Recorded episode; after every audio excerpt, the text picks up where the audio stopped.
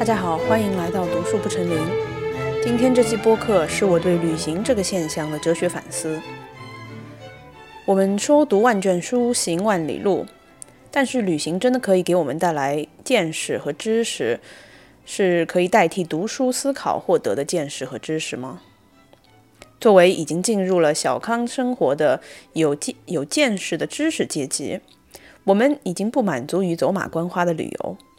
我们也不屑于跟着旅行团被导游牵着鼻子，被动地从一个消费景点走向下一个消费景点。我们不想当游客 （tourist），但是我们想当旅行者 （traveler）。但是从旅行中，我们可以获得什么样的精神满足呢？当你去问一个现代人他的爱好是什么，最常见的一个回答就是他们爱好旅行。年轻人向往旅行，但是他们向往的究竟是什么？几乎每一个人都说他喜欢旅行，他们期待旅行。旅行对于我们来说是忙碌工作和生活中一件值得向往的事情。那我们向往的究竟是什么？在这期播客中，我也会提到几个憎恶旅行的著名哲学家。反对旅行的小分小分队人数虽然说要远远小于热爱旅行的绝大多数人，但是在这个小分队里有很多口齿伶俐的著名人士。其中最著名的当然是苏格拉底、康德、爱默生和住在瓦尔登湖的梭罗。他们中有一些人一辈子都没有离开过自己的家乡，有一些人选择住在一个与世隔绝的地方。苏格拉底在古希腊的雅典待了一辈子，康德在柯林斯堡待了一辈子。柯林斯堡以前是。普鲁士帝国的一种一个城市，处于德国和俄罗斯的边境，现在已经被划为俄罗斯的一部分。梭罗选择在马萨诸塞州的瓦尔登湖寻找自我。爱默生说：“旅行会让我们大脑萎缩，这又是为什么呢？”爱默生选择不去旅行。他说：“旅行是傻瓜的天堂，只有想象力极其贫困的人才需要四处走动来感受生活。”他这个态度是否含有一定真理呢？还是仅仅是一个想象闭塞的、不愿意接受新生活方式、不熟悉的地方的文人的傲慢？在接下来的几十分钟里，我会一一探讨这些问题。我相信我们大家对于旅行在我们自己人生中的意义都有着自己的想法，不需要我来帮你回答一个问题。这期播客的意义不是给大家提供一个答案。而是希望能够给予，嗯，你对于你自己向往的生活方式或者是目标，能够取得一些更深层次的探索和思考。OK，首先我想发的第一个牢骚是，不光是在国内还是国外，每一次我在别人的自我简介页面上，或者是第一次认识一个陌生人的时候，我问他们：“你平时有什么兴趣爱好？你喜欢做什么？”最最常见的回复通常都是我喜欢旅行，I like to travel。可能是我这个人比较反社会，我不太喜欢跟别人进行空洞的无效交流。我觉得语言交流中最基本的美德就是要通过语言传达快速有效的信息。每一次我获得我喜欢旅行这个答案的时候，我就感觉到我这是一个非常典型的空洞的无效交流。我没有办法从这句话中获得任何有关说出这句话的人的有效信息。一个说自己喜欢跑步、喜欢做饭、喜欢组织聚会、喜欢登山、喜欢动漫、喜欢看德国足球踢球的人，我都可以确定，这个喜欢后面跟着的那个事情、那个活动，一定是占据了那个人一定的时间的。他的人生一定在某种程度上是投身于这个活动的。不管是跑步、做饭、看动漫、看球赛、研究、看足球技巧，这些事情一定是占据了说出这些话的人他很可观的一部分时间和精力，甚至可以从这个活动里或多或少的猜出他是一个怎样的人。他是一个热爱户外还是热爱宅家的人？他是一个喜欢群居还是喜欢独处的人？他是一个喜欢动还是静的人？但是我喜欢旅行这句话和我喜欢跑步相比，似乎空洞了许多。说自己喜欢旅行的人根本就不知道旅行，我根本就不知道旅行这个活动在他人生中占据了多少比重。这一句自我描述无法告诉我说出这句话的人究竟是一个怎样的人。因为几乎每一个人都喜欢旅行。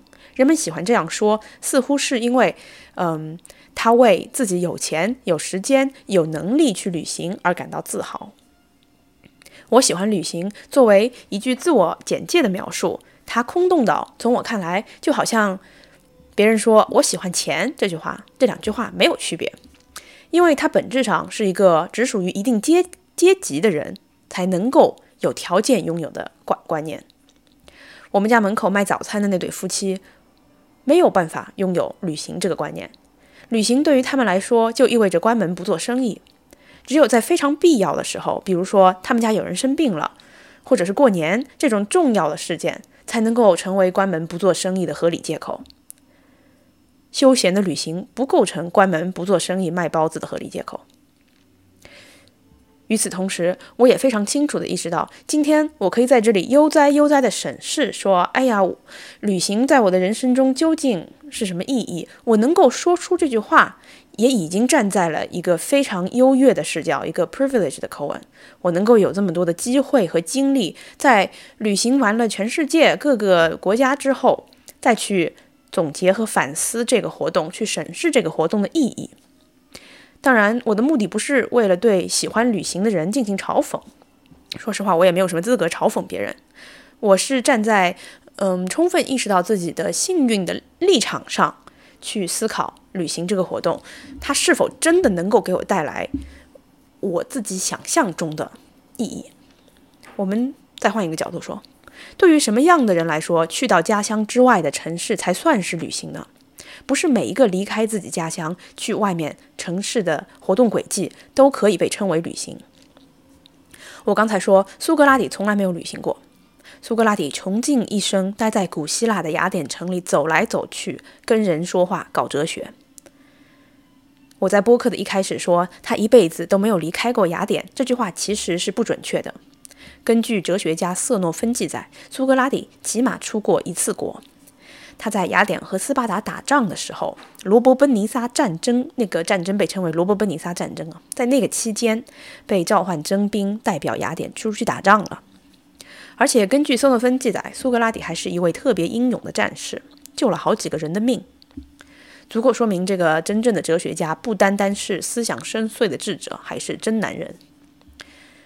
这里背刺我的前夫一刀啊！但是我们会管苏格拉底这个出国打斯巴达这个行为叫做旅行吗？肯定不是。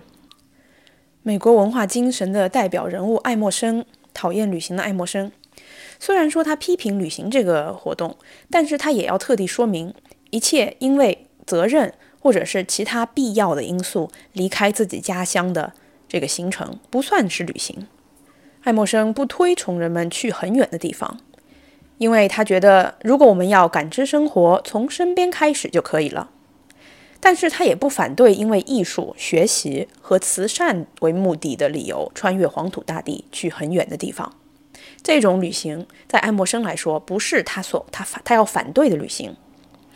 也就是说，在爱默生的眼中，他之所以反对旅行，是因为旅行在他的定义里是一种非必要的商业行为，一种和资本社会息息相关的活动。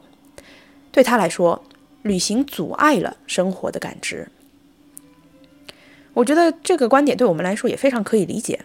不是每一种离开家乡的活动都会被我们叫做旅行。苏格拉底离开斯雅典去斯巴达打仗，我们不管这个叫旅行。我从小学毕业就离开了我的家乡，去了寄宿学校开始读书，我也不会管这个旅行，这个叫做旅行。虽然说我现在已经在美国十多年了，但是其实我基本上就一直窝在波士顿。我的活动范围就是在新英格兰地区东南西北开车两三个小时这个范围之内。所以说，虽然说我常年居住在异国他乡，那其实我也是一个在美国很少旅行的人。美国对我来说只是一个学习和居住的地方。我所在的地方其实离梭罗的瓦尔登湖并不远，开车大概四十个四十分钟就可以达到。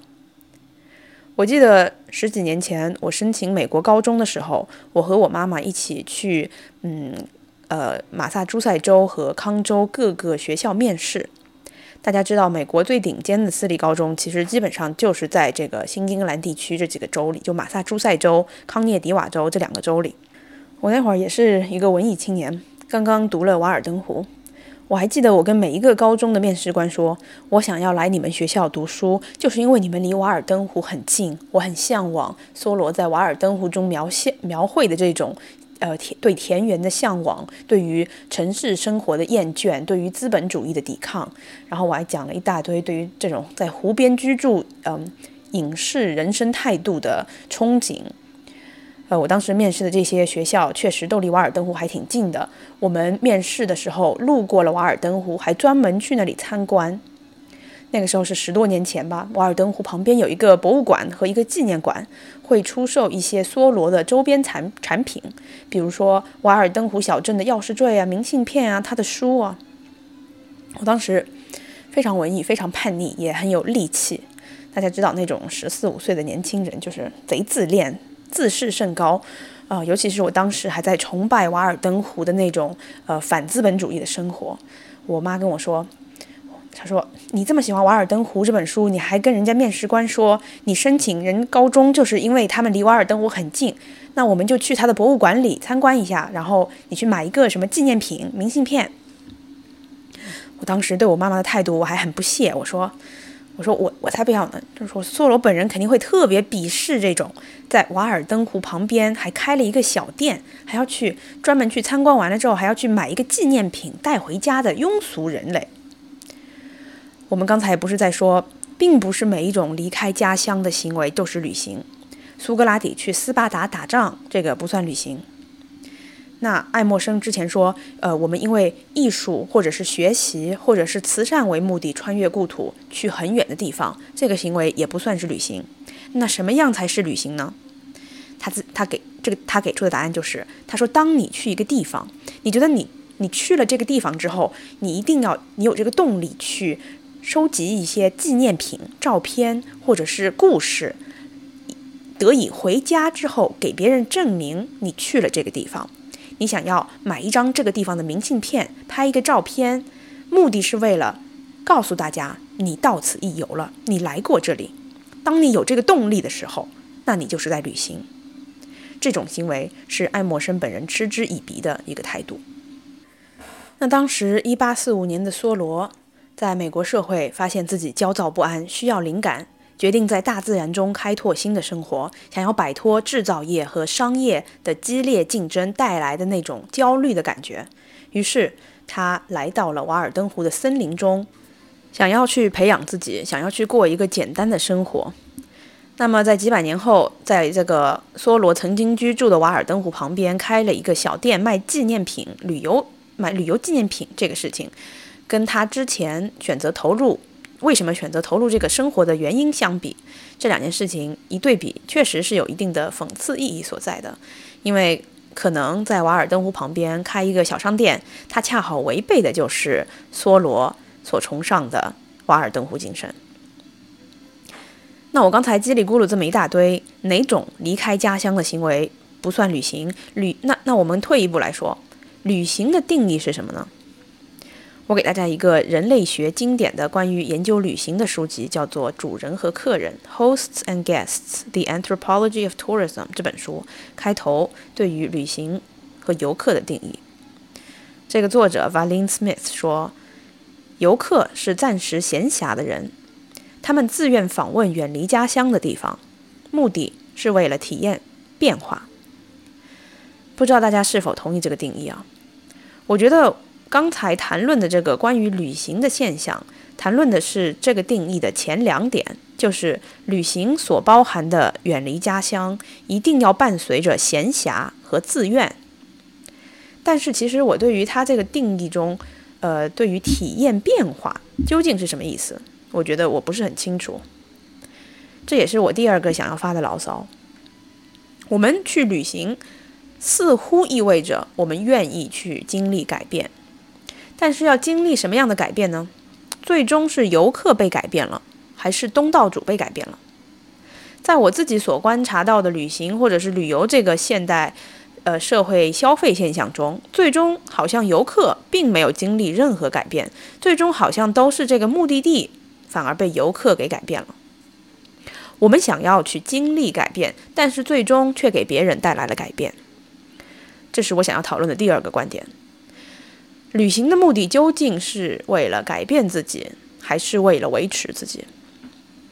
其实这个观点不能算是一个牢骚吧，可能更像是一个真正困惑我的问题。当我们启程的那一刻，我们是为了改变我们自己，还是为了维持我们自己？当然，当我们选择启程的那一刻，一定意味着我们选择了一种开放性，我们愿意打开自己，去迎接一种挑战，一种跟我们原本循规蹈矩生活方式不同的经历。但是，我们要以何种态度去面对这种不同、新鲜文化、地点和事物呢？我给大家举一个非常肤浅的、可能没有任何意义的例子：我在意大利吃意大利面的时候，是不是意味着我一定要拿着叉子去吃它的意大利面？我带我可不可以拿着筷子去吃他的意大利面？嗯，那意大利人会喜欢在他的那个意大利面上撒很多帕玛森芝士。我就是不喜欢帕玛森芝士的口感，我觉得它破坏了意大利面的口感。那我选择不撒，或者说我选择撒葱花，可不可以？呃，那虽然说作为一个中国人，可能我就是习惯了面条上面撒葱花，但是我在意大利这么做，是不是代表了我作为一个游客的闭塞和失败？因为我拒绝去开放的接受一种新的地中海饮食逻辑。那当然，美美食是非常肤浅的，吃到肚子里无关紧要。我们把这个事情再上一个层次，上升到文化层面。我在意大利参观罗马斗兽场，我选择作为一个游客来到斗兽场的那一刻，是否意味着有一个正确的经历？这个经历早已经由可能是民族学家、旅游纪录片。我在网上做的那个攻略已经替我提前决定了，而我需要做的仅仅只是按照外界告诉我的应该有的感受，应该有的嗯对于传统智慧的体呃体验，来在罗马斗兽场循规蹈矩的去接受这个经历。作为一名游客，我选择怀着创某种开放性来到一个新的地方。但是这种开放性是否已经由外界提前决定了？是有是有一个正确的开放性。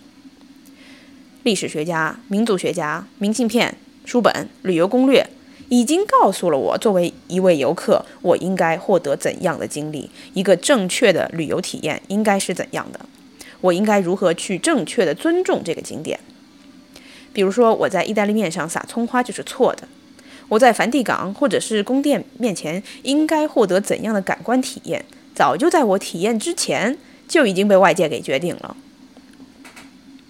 当我产生了这个想法的时候，我就不禁问出了播客标题里面的那个问题：旅游它有意义吗？我再给大家换一个例子举吧，这个例子会更加的明显。我们去那些穆斯林国家，经常有可能会去他的清真寺参观啊。有很多地方都有一些古老的清真寺，比如说土耳其的索菲亚大教堂曾经是一个最大的清真寺。然后我也去过摩洛哥首府拉巴特旁边有一个说什么全世界第三大的清真寺，非常古老的。还有一个耶路撒冷，全世界最著名的那个清真寺就是一个叫 Al Aqsa，是金色屋顶那个，我相信大家都看看到那个照片。然后还有阿布扎比，他们新建了一个极其豪华的，全部都是大理石的纯白清真寺。啊，我不是穆斯林，对吧？但是我去那些清真寺参观的时候，我是要戴头巾的，我要把整个人捂得严严实实的，然后去那里参观。我当时去全世界参观这些清真寺的时候，其实我还是一个大学生，而且我是一个学艺术史的大学生，当时在学的一个专业是伊斯兰建筑史。我感到我当时在那些清真寺参观的时候，内心有一种拉扯和困惑。一方面，就是我之前说的爱默生所说的那种因为艺术原因去远方这种这种行为不算是游客。所以说，作为一个研究建筑史的学生，当我看到眼前壮观的具有历史性的伊斯兰世界艺术瑰宝，我心中有一种非游客的学术性的惊叹和狂喜。就比比如说，我去看那个屋檐啊、雕花啊，曾经在艺术史课本上记录的成就，如今都栩栩如生地呈现在我的眼前。这种课本与现实融会贯通的喜悦，这个跟我当时是游客的身份无关啊。但是另一方面，作为一个女性，在清真寺里的参观，让我时时刻刻都感到非常的不适，让我感到一种恐惧。因为当我穿上那个大袍子的那一刻，大袍子也不是我的衣服，是他们就是借给你的，强行让你穿上的。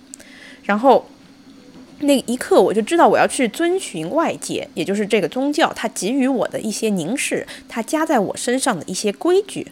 我非常怕我去破坏了这个规矩，然后得到了别人的嗯惩罚，或者说一些不认可的目光。比如说，女性不能够穿着紧身裤勾勒出自己身材的线条，不能够袒胸露腹，不能够随心所欲地展示自己的美貌和性感。那哪怕我不是穆斯林，我不怕这个宗教的规训，但是当我进入了清真寺这个空间的那一刻，尤其是在一些伊斯兰国家，我就必须要遵守这个文化和宗教给我的一些限制。作为一名游客。一方面，我想要去经历这些不同的文化，我是想要改变我自己，我是开放的。但在另外一方面，在经历的同时，我又在拒绝这些文化。我想要维持我自己，我不是开放的。这种感受，在我当我在伊斯呃穆斯林国家旅行的时候特别明显。我感到的是一种矛盾和拉扯。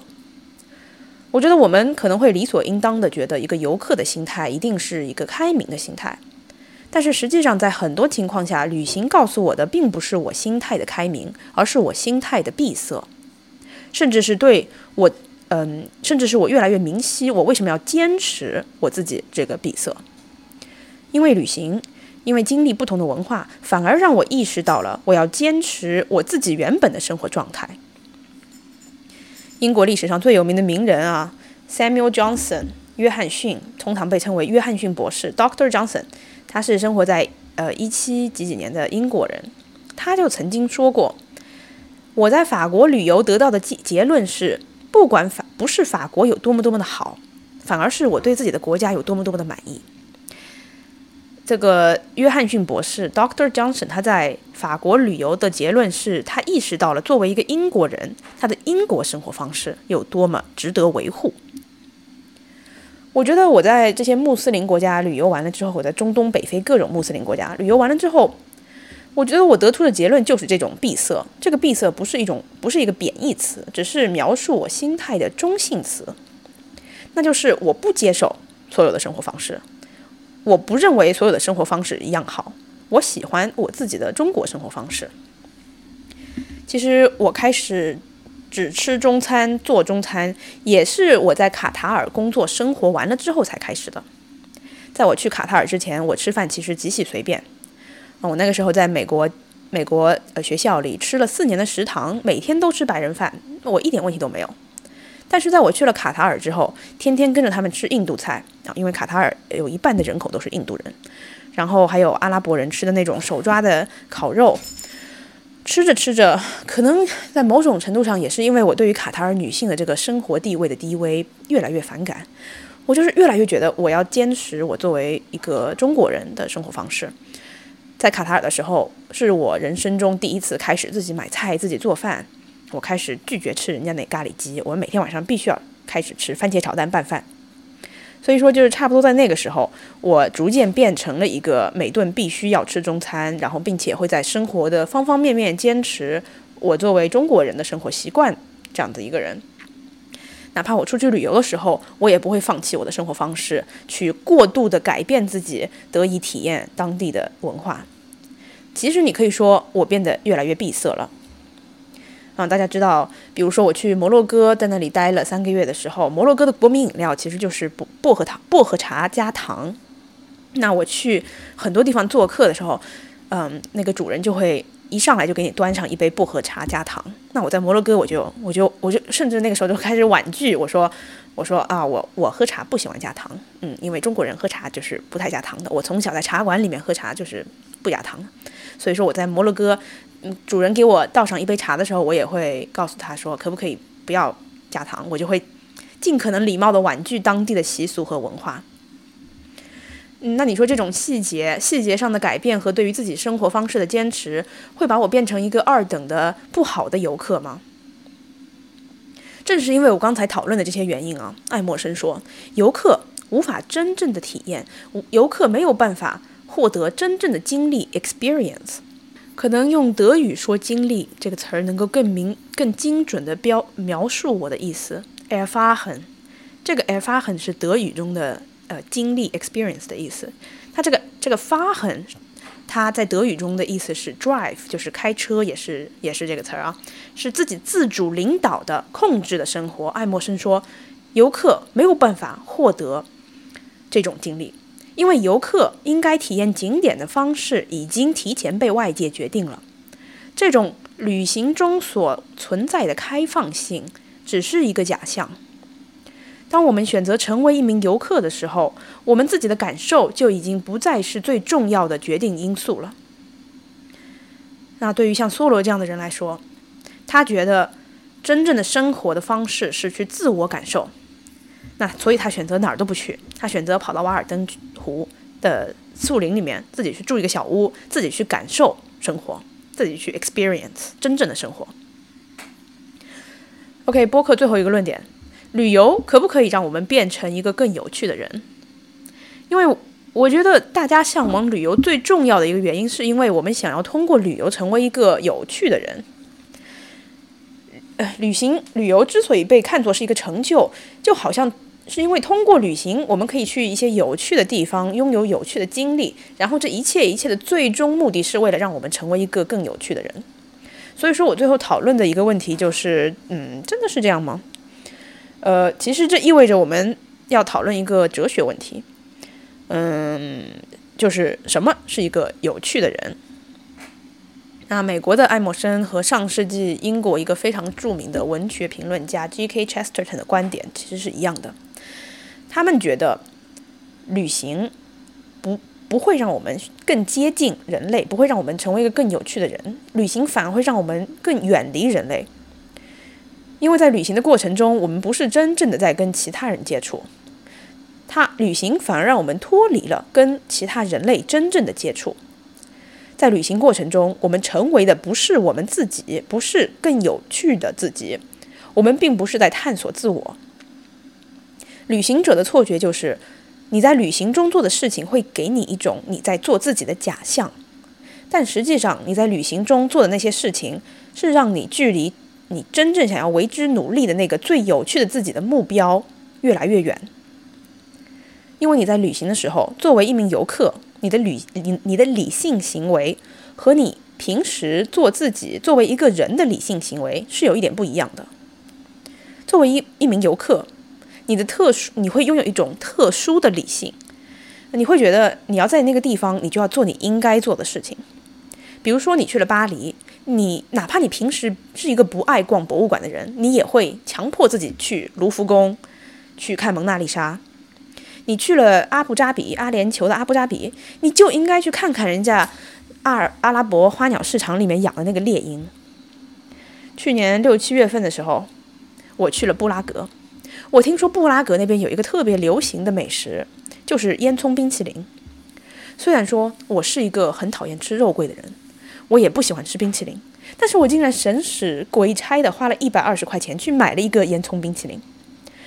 我吃了，我啊，我吃了一口，我就意识到了，我掉，我恰恰掉入了我刚才在描述的那个陷阱，因为我。我意识到，哎，我根本就不是一个喜欢吃这个东西的人呢。我怎么就，我怎么就神使鬼差，我就买了这个烟囱冰淇淋呢？我吃了一口，我就想把这个冰冰淇淋给扔了。但是作为一名游客，在那一刻，在那在在买那个冰淇淋之前，我感到我好像应该做那个事情。我强行的说服了我自己，我不是那个不喜欢吃肉桂、不喜欢吃冰淇淋的人。我强行把自己从我已经认知的自我里剥离开来了，因为。我人当时已经到布拉格了，我来都来了，那我总得吃一下人家那个烟囱冰淇淋，对吧？同样，在几年前我去阿布扎比的时候，阿联酋的酋长国啊，阿布扎比，我也是心甘情愿的主动找了一个导游带我去了人家的猎鹰医院，那 Falcon Hospital，花了一个下午去看了一个下午的猎鹰。虽然说猎鹰是一个很有趣的动物，是猎鹰本身是一件很有趣的事情。阿布扎比有这么多阿拉伯人养猎鹰，竟然还有一个兽医院专门给猎鹰治病，这也是一件很有趣的事情。但是对于我个人的精神状态来说，我既不在乎猎鹰，我也不重视猎鹰这个活动。我去阿布扎比之前，我根本就不在乎这个话题。我走了之后，我也再也不会在脑子里面想到这个话题。那除了当天发了一个朋友圈，我这辈子估计都不会再想到要如何猎鹰这个事这个事情。但是在当时，作为一名游客，我到了阿布扎比，我就似乎感到我理所应当的应该去经历这种象征性的活动。我要是不去那个猎鹰医院，那我回到家，别人问我说：“你去了阿布扎比，你有没有看到那个猎鹰啊？”然后我说没有，那别人就会说：“你不是白去了吗？”就是抱着这个心态，我才我才去参观了一个下午的猎鹰医院。但是我真的在乎猎鹰吗？No，我不在乎。说句实话，要是全世界的猎鹰明天都灭绝了，我也不会为他们多流一滴眼泪。当然，我还是希望猎鹰不被灭绝啊。就跟我在布拉格吃的那个烟囱冰淇淋一样，花了我一百二十块钱。其实我事后回想一下，我根本就不想吃那个冰淇淋。但是在那一刻，为什么我每次去旅游的时候，总是会有很多个短暂的片刻，我好像忘了我是谁一样？我忘了我是一个不喜欢吃肉桂，也不喜欢吃冰淇淋的人。我刚才描述的这个我在布拉格吃烟囱冰淇淋的经历，其实放到国内的话，就是我。发现的这个，在疫情开放之后，在各个景区都会出现的这种景区公主打卡照现象。我记得在五一、十一的前后，国内的旅游市场刚刚复苏的时候，在西双版纳这样的景区出现了越来越多的公主，游客们带着一整套充满了异域风情的少数民族特征的亮片头饰、服饰，那打卡拍照，这成为了年轻人非常热衷的一种旅游方式。就是去当地的旅游景点体验一日民族风改造。虽然说大家在改造之前都是风格迥异的普通人，但是变成民族风特色公主之后，妆容、造型、长相反而都变得大差不差。我们反而从风格各异、性格各异的普通人，变成了长相差不多、妆造差不多、拍照风格几乎一模一样的，好像是流水线生产出来的公主。所以我觉得这个现象非常诡异。我们去旅行，好似是为了获得更有趣的经历，获得不同的经历，成为更有趣的人，但是反而得到的效果是相反的。它让我们从不同的人变成了一模一样的人。在变成景点公主之前，每一个人都是不一样的，但是在每一个，嗯，但是每一个景点公主最后长得几乎却都是一模一样了，衣服。长相、妆容、拍照方式都是一模一样的。在去阿布扎比之前，你喜欢跑步，我喜欢做瑜伽，他喜欢种花。在去了阿布扎比之后，我们变得都喜欢猎鹰了，我们都变成了喜欢去参观猎鹰医院、想要跟猎鹰合影的人。然后我们一离开阿布扎比，估计我们这辈子都不会再想到跟猎鹰有关的任何一件事。所以说，这个旅行的过程究竟是让我们变得更有趣呢，还是更无趣呢？究竟是让我们成为自己呢，还是让我们失去了自我呢？我们看似是为了成为不一样的人才出去旅行，我们看似去旅行是为了一个开放性的结局，但是我想要反问的是，我们是否早就已经知道了我们回来之后会是什么样？旅行它其实并没有任何的开放性。它没有一个 openness，旅行的开放性是否是一个假象？旅行不像是搬家去一个陌生的城市，或者是去外地读大学，或者是开始一份新工作，或者是坠入爱河。我刚才列举的这些经历，去陌生城市、坠入爱河、开始新工作、去读大学，它都有一种令人不安的开放性，它有一种 dangerous openness，因为这些经历。都有可能从本质上改变我们，把我们变成不一样的人。但是旅行可以吗？旅行是不是更像一个回旋镖？我们其实，在发射那个回旋镖的时候，就早就知道它最终会回到同样的那个地方。旅行真的可以在本质上改变我们吗？